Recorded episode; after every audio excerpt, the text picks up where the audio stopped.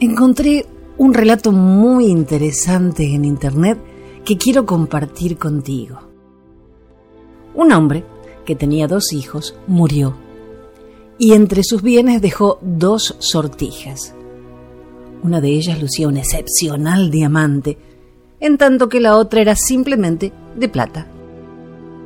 El hermano primogénito, nada más ver las dos sortijas, dijo lleno de avaricia, como soy el hermano mayor, no cabe duda que la sortija de diamantes la ha dejado nuestro padre para mí.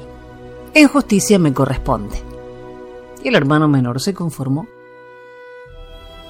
Cada hermano se colocó en uno de sus dedos la sortija y emprendió su vida por separado.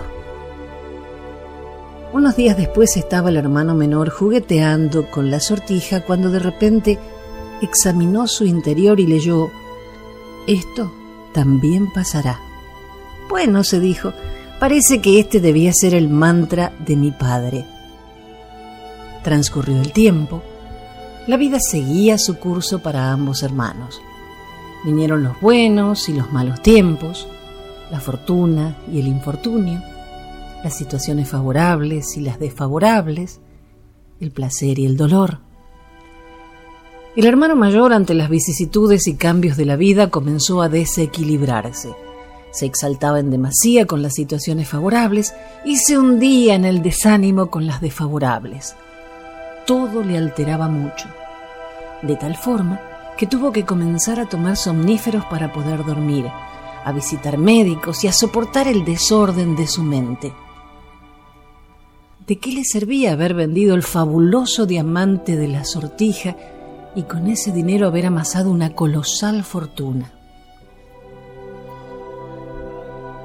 También el hermano menor se veía abocado por las vicisitudes de la vida y tenía que afrontar los buenos y malos momentos, las circunstancias favorables y las desfavorables, la alegría y la tristeza, pero nunca dejaba de tener presente la inscripción de la sortija.